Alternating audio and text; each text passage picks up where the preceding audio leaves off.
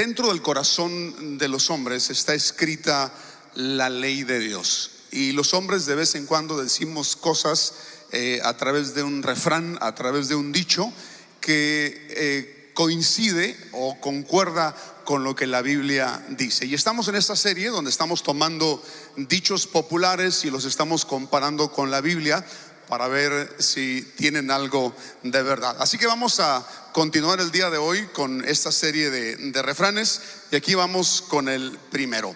A Dios rogando y con el mazo dando. ¿Cuántos conocen este dicho? ¿Sí? ¿Cuatro o cinco? Bueno, tienen que eh, meterse más en su cultura popular mexicana para aprender esos dichos. ¿Qué significa, eh, de acuerdo a la gente, a Dios orando y con el mazo dando. Em, significa que tenemos que esforzarnos, trabajar para lograr las cosas aparte de orar. Es decir, no podemos nada más orar y esperar que las cosas nos caigan del cielo por obra de, magia o por milagro, sino que tenemos que trabajar para que las cosas ah, sucedan.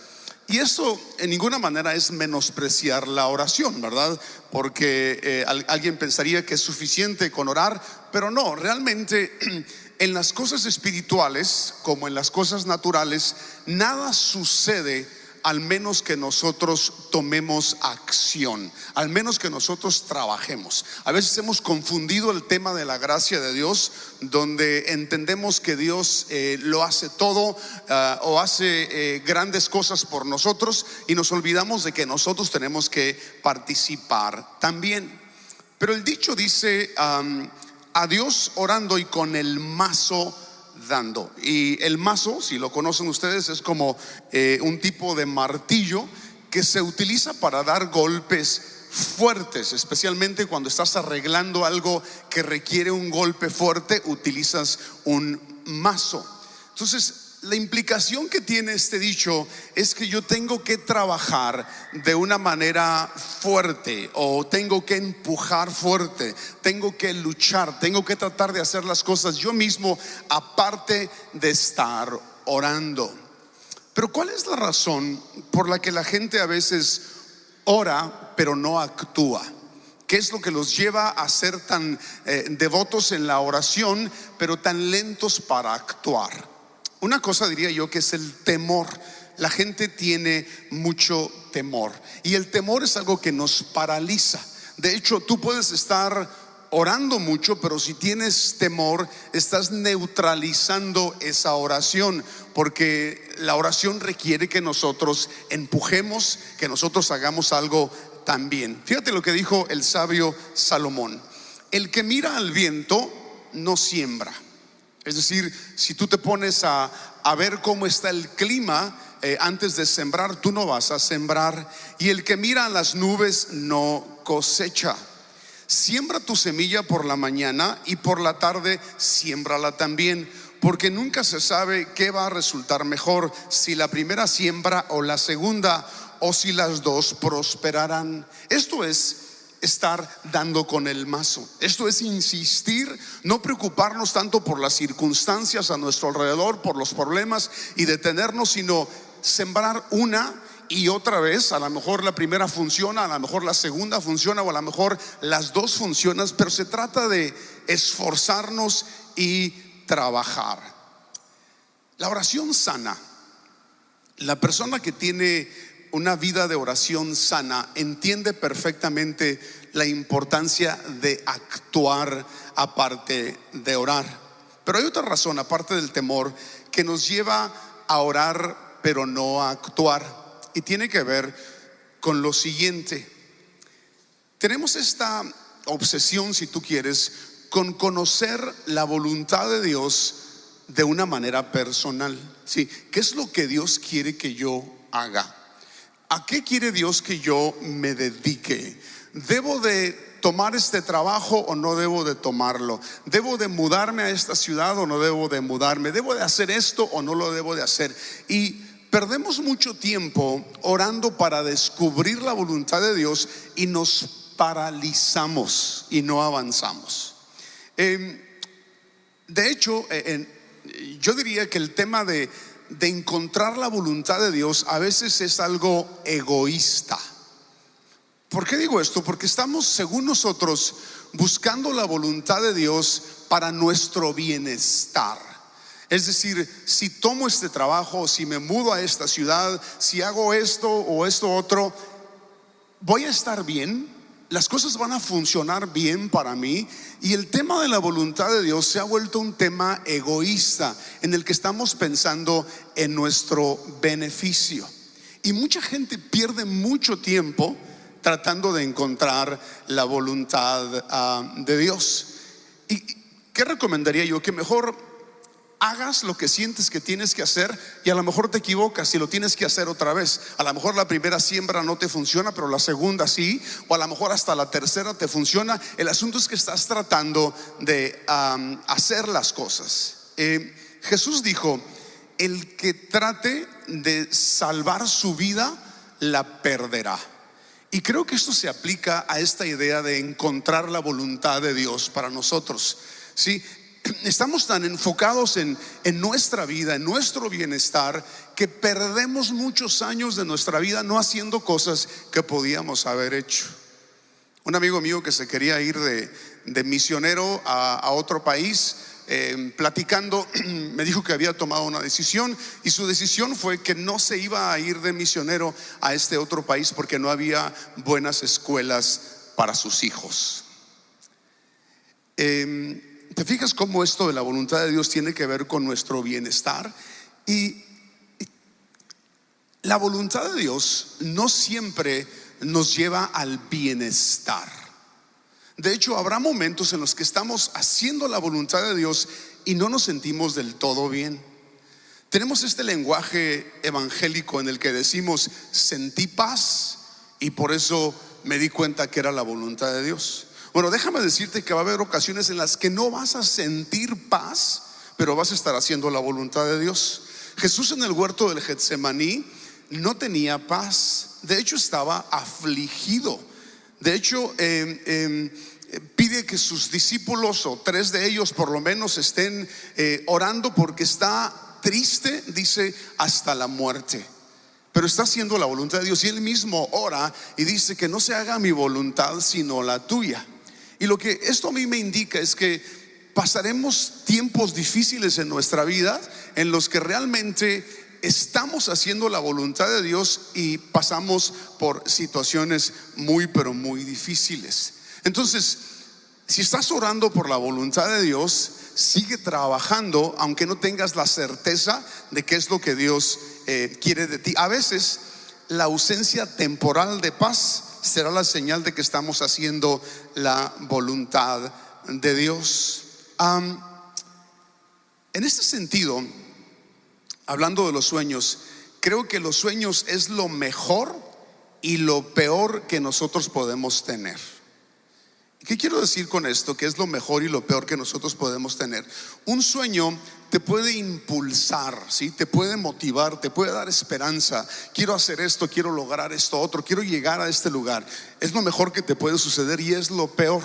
¿Por qué? Porque cuando tenemos un sueño, a veces nos detenemos y no hacemos otra cosa porque estamos enfocados nada más en ese sueño. Y tenemos que entender que aunque estemos trabajando por un sueño, tenemos que estar haciendo otras cosas en nuestra vida.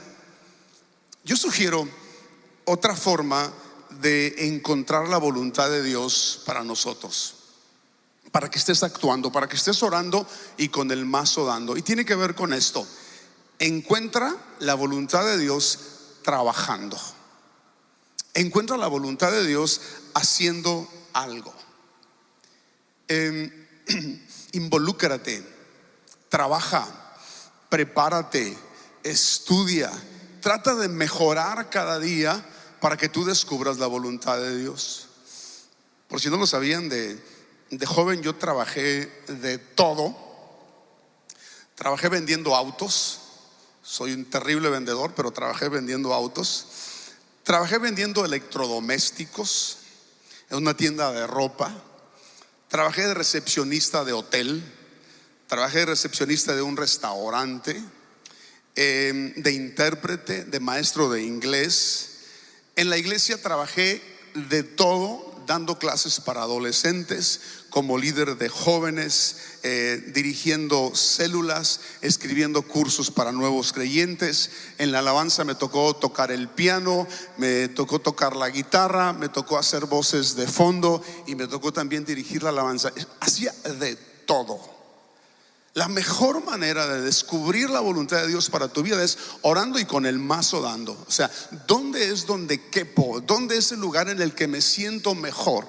Y por eso insistimos nosotros eh, cada vez que podemos en la importancia del voluntariado, que te involucres en la congregación, que preguntes qué puedo hacer, en qué me puedo involucrar y de esa manera tú estarás descubriendo la voluntad de Dios para tu vida. David, el rey David, fue llamado de entre las ovejas, estaba trabajando, ¿sí?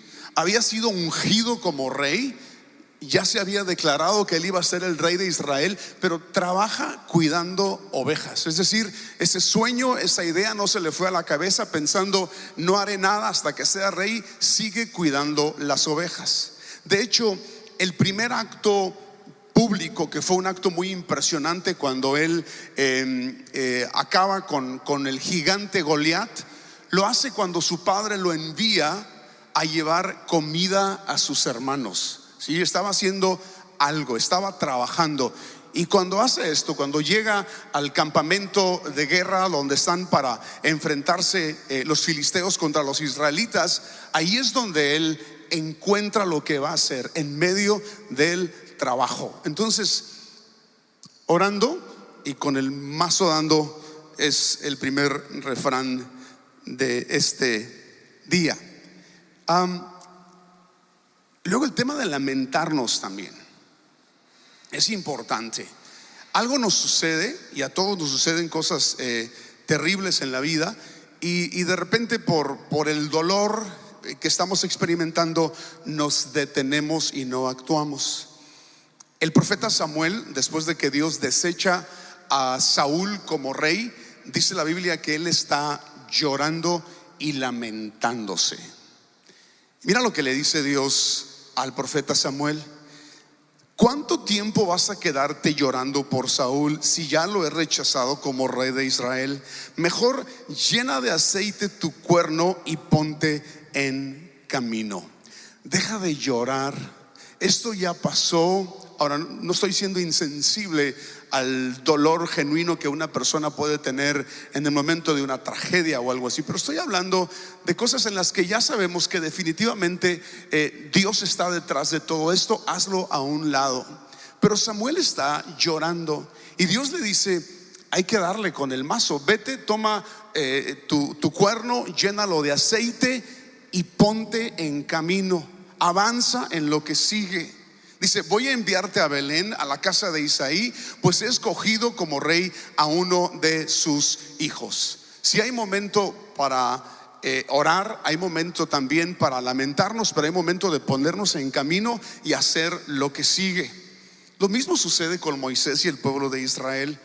Cuando salen de Egipto y son perseguidos por el faraón y el ejército, llegan y, están frente al mar rojo y el pueblo está atemorizado, la gente tiene temor por lo que está pasando. Seguramente Moisés también tenía temor.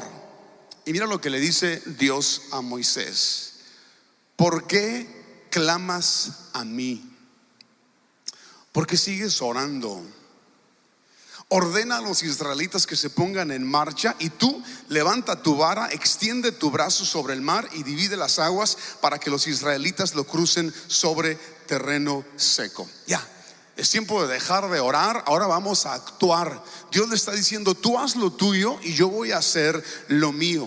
Y tal vez digas, pero es que no me está funcionando. He intentado una y otra vez, Dios te sigue diciendo, tú haz lo tuyo y yo voy a hacer lo mío orando y con el mazo dando. Siguiente refrán. El que con lobos anda, a aullar se enseña. Eh, eso no se preguntó a la gente, ¿verdad? Pero eh, básicamente lo que este dicho significa es que nos vamos a volver como el entorno en el que nosotros estamos, ¿sí? Ah, te harás como la gente con la que tú te juntas. Eh, los seres humanos somos muy programables. Eh, nos programa todo lo que nosotros tenemos a, a nuestro entorno. La música que tú escuchas te programa, las películas que tú ves te programa, las amistades que tú tienes te programan, las conversaciones que tú tienes te programan, especialmente cuando eres más joven, eres programado por las cosas a tu alrededor.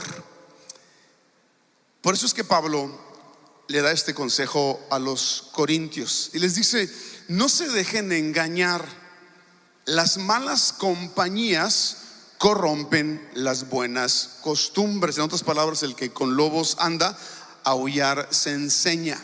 Pero veamos el contexto de estas palabras de Pablo a los corintios.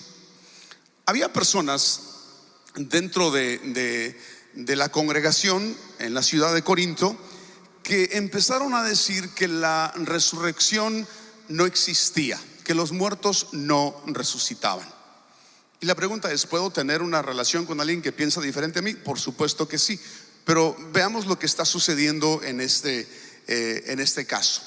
Estas personas que están diciendo que la resurrección de los muertos no es verdad, empezaron no solamente a cambiar un principio de doctrina o teológico, sino que empezaron también a cambiar su vida. Y el eslogan el, que ellos tenían era, comamos y bebamos que mañana vamos a morir. La resurrección no existe. O sea, ¿para qué preocuparnos por las cosas espirituales si mañana vamos a morir? Comamos y bebamos que mañana moriremos. Por eso el apóstol Pablo está diciendo, ese tipo de conversaciones te pueden corromper, te pueden contaminar, te pueden afectar.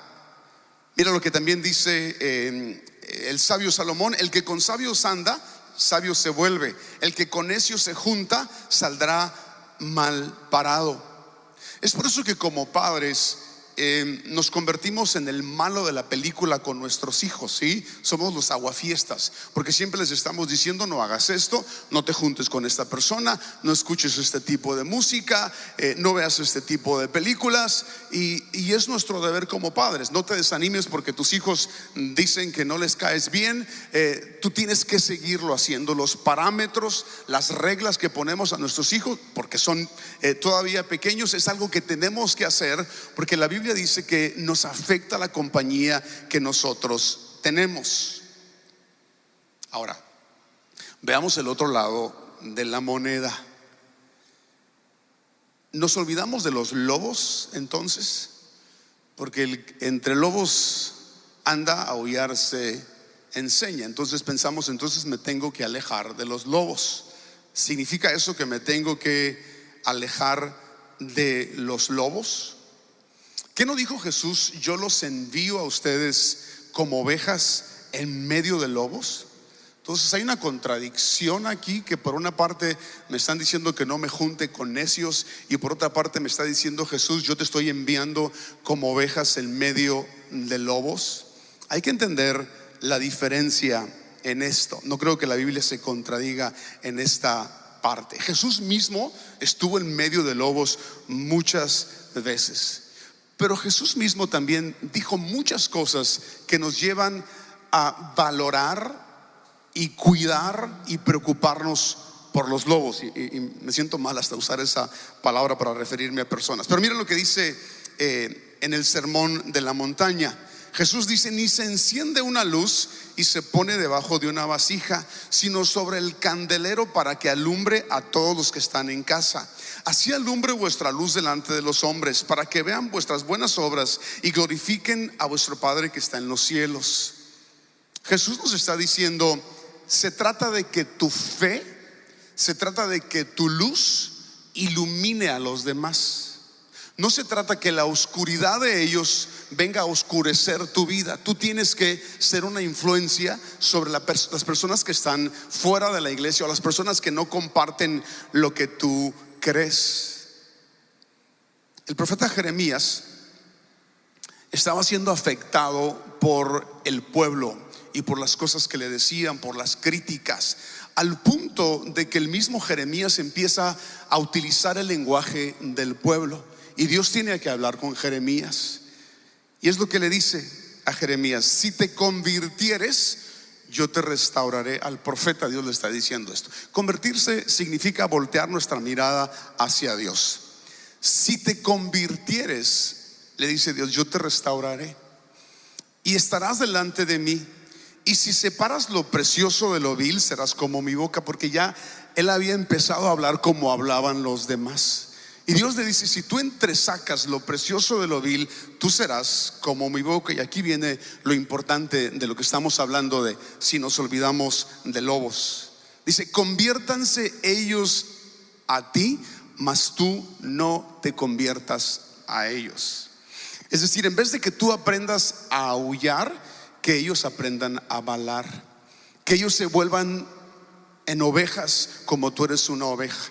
Entonces no se trata de separarnos del mundo, no se trata de decir, ya no me voy a juntar con personas que no conocen a Dios o que no tienen temor de Dios. No, el consejo de Jesús es que estamos allí en medio de lobos, tenemos que ser luz en medio de la oscuridad. ¿Están conmigo? Los veo muy calladitos, ¿eh? Bueno, es que no les doy oportunidad, así no dejo espacios para terminar en 30 minutos exactamente. Y por cada segundo que me pase, les, les doy un peso. Ah.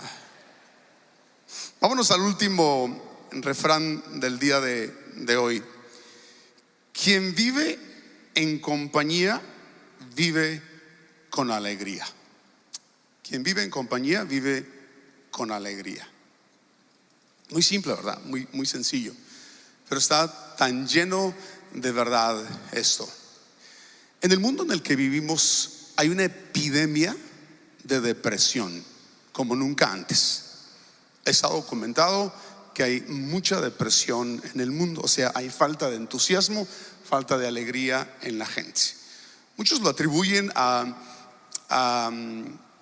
a las redes sociales, cómo las redes sociales han venido a, contaminarnos, porque hay tanta gente tóxica en las redes sociales, de cómo nos hemos vuelto dependientes de la aprobación de los demás a través de las redes sociales. Em, otros lo atribuyen a que hoy más que nunca nuestra sociedad está polarizada, está dividida, ¿sí? Eh, políticamente eh, siempre estás viendo pleitos en las redes sociales, ideológicamente y hasta teológicamente la gente se está peleando. El mundo está polarizado y algunos dicen, esa es la causa por la que hay tanta depresión en el mundo. El uso de antidepresivos y no solamente el uso de, de, antidepresivos, sino de drogas que te levanten el ánimo Em, son una epidemia en este momento en el mundo. La gente se siente desmotivada, sin alegría, toman medicamentos para sentirse mejor o toman medicamentos para combatir la depresión. Pero hablando de nosotros como creyentes, ¿qué no dice la Biblia que el Evangelio son nuevas de gran gozo? Esto que nosotros creemos esta razón por la cual nos reunimos en este lugar tiene que ver con noticias de gozo, de alegría. No dice Pablo eh, casi como un mandamiento que estemos siempre gozosos, que parte de nuestra vida tiene que ser el gozo constante. Entonces, ¿qué nos está pasando? Porque aún como cristianos está batallando en el tema de la depresión y la falta de alegría. ¿Será que tenemos un, un evangelio medio idealista, y lo que quiero decir con idealista es que somos más santos que Jesús. Em, no nos divertimos, no reímos tanto como deberíamos de, de reír. Un tiempo cuando estaba estudiando los evangelios de una manera muy disciplinada y cuando leía acerca de Jesús comiendo con sus amigos, bebiendo con sus amigos, em, y, y, sucede en muchas ocasiones, empezó a darme como un poquito de envidia, ah, pensando, eh, o sea, Jesús tenía este, esta costumbre de juntarse con sus amigos y, divertirse, y yo pensaba, yo, yo no tengo esto, y no solamente no lo tengo, sino que no tengo esa relación con Jesús como la tenían sus discípulos. Y yo pensaba, ¿cómo me gustaría estar yo también en esa mesa con Jesús y sus discípulos compartiendo el pan, eh, conviviendo en, en comunidad, en compañía? Hasta que me di cuenta que Jesús quiere hacer lo mismo también conmigo. Apocalipsis dice, he aquí yo estoy a la puerta y llamo. Si alguno oye mi voz y abre la puerta, entraré a él y cenaré con él y él conmigo. Nosotros fuimos creados para la comunidad, fuimos creados para la, conectividad, las relaciones interpersonales. Eh, Jesús mismo entendiendo esto nos dice que Él no nos llamará más siervos, sino que nos llamará amigos. Jesús dice, ustedes son mis amigos. Y, y esta, esta relación que Jesús tenía con, con 12 personas es una relación que nosotros tenemos que buscar también con otras personas. El que vive en compañía vive con alegría. Si nosotros queremos ser personas plenas, personas felices, necesitamos amistades que vengan a suplir esa necesidad en nosotros de amistad. ¿Qué tanto te estás juntando con amigos para divertirte, para platicar, para comer juntos, para disfrutar juntos una comida? ¿Qué tanto has eh, cantado cuando ponen el karaoke ahí en esa reunión? Eh, hay otro dicho que dice que el que canta sus penas espanta. Entonces, esto es como parte de, de, la vida si nosotros queremos ser felices. Hoy más que nunca estamos separados de los demás. Las redes sociales, la tecnología nos ha separado muchísimo y necesitamos volver a esa vida simple en la que nos reuníamos, en las que estábamos con amigos con frecuencia. El Evangelio, la fe, la relación con Dios no debe ser algo que te vuelve sombrío o te vuelve desconectado de los demás. Mira lo que dice el Salmo 45, has amado la justicia y aborrecido la maldad, por lo cual te ungió Dios, el Dios tuyo, con óleo de alegría más que a tus compañeros. Dios te ungió con alegría.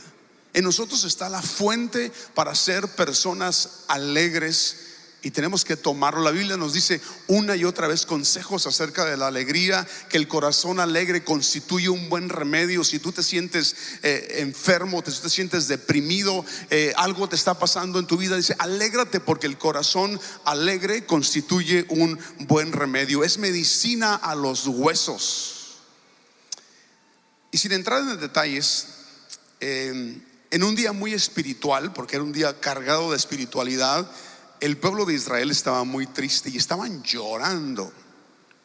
Y Nehemías, siendo un hombre de Dios, como que ve al pueblo en una reunión santa llorando, pero llorando con mucha tristeza, que para todo aquello, todo aquel llanto de la gente, y les dice, no lloren ni se pongan tristes porque este día ha sido consagrado al Señor su Dios. Ese es un día santo, por lo tanto no estén tristes. Y les dice, ya pueden irse, váyanse, coman bien. Otro pasaje dice, coman grosura. Y creo que les he hablado de eso en el pasado. Eh, cuando, cuando comes carne y no te preocupas de que tiene grasa, ¿verdad? Porque está muy rica la grasa y se la quitamos porque nos estamos cuidando. El profeta Nehemías dice, ve y come carne con grosura. Por un momento olvídate de la dieta, olvídate de los problemas, come carne con grosura. Yo tengo un amigo que cuando comprábamos tacos, él siempre pedía los tacos así. Cuando los iban a servir, un taquero así en la calle, él decía, eh, póngale repollo y carne con mucha gordura. Siempre así los pedía los tacos. Es lo que está diciendo Nehemías. Coman, por favor, dejen de llorar, váyanse y coman. Y dice, tomen también bebidas dulces. En otra versión dice, vino eh, dulce. Y compartan su comida con los que eh, no tengan nada, porque este día ha sido consagrado a nuestro Señor. No estén tristes, pues el gozo del Señor es nuestra fortaleza. Gozo, compañía, amigos, alegría. Tenemos que hacer a un lado ¿cómo lo, cómo lo digo? A veces como, como creyentes nos hemos hecho una serie de filtros para aceptar a las personas, em, una serie de juicios que tenemos y nos vamos a juntar con alguien, no, pues no me voy a juntar que por esto y por aquello, porque lo vi, que dijo.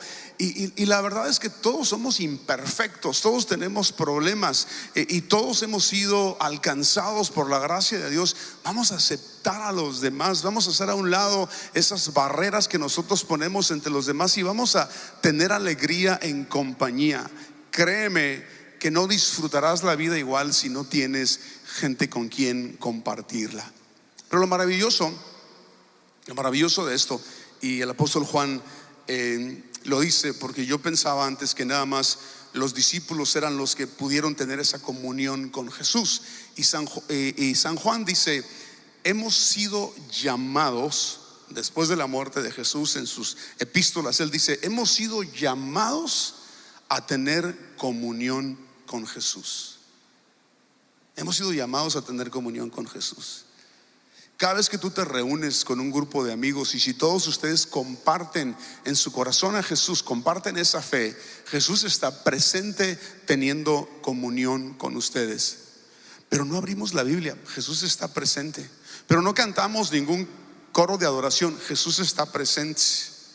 Sí, porque nosotros seguimos a Jesús, Él está en nosotros y a veces nos, volvemos tan santos, ¿verdad? Que estamos en una reunión como que, híjole, nadie ha dicho nada acerca de Jesús y nada ha dicho, nadie ha dicho nada algo acerca de Dios, que sea algo natural, un fluir natural, que la compañía, que la comunión con otros te provoque alegría en el corazón.